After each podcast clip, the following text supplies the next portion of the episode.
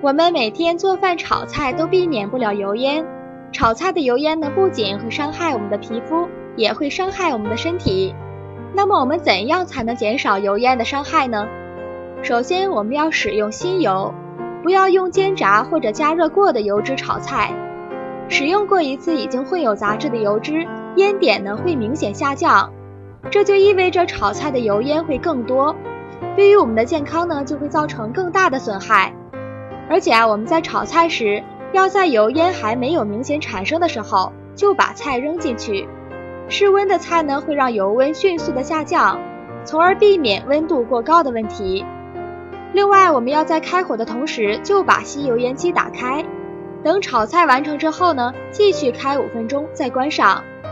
燃气燃烧的时候本身就会产生多种废气，就应该及时的吸走。